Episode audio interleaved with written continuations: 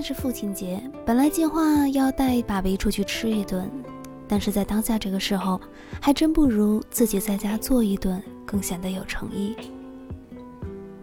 从小就会觉得爸爸是一个无所不能的人，小时候说的最多的就是“爸爸，这个怎么办呀？”上了大学是第一次彻底离开家，遇到一些棘手困难的事，我还是会想第一个打给爸爸。因为他总是能够给我很好的思路和方法，他在我的心里永远都是我的一个坚强后盾。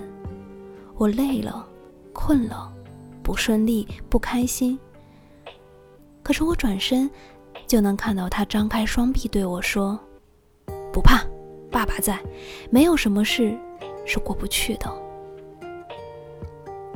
小时候，爸爸就是一棵大树，为我遮风挡雨。随着年龄增长，我也慢慢的长成了一棵大树，可能还要比它更加的茂密，因为这样，我也可以为它遮风挡雨。爸比，节日快乐，我爱你。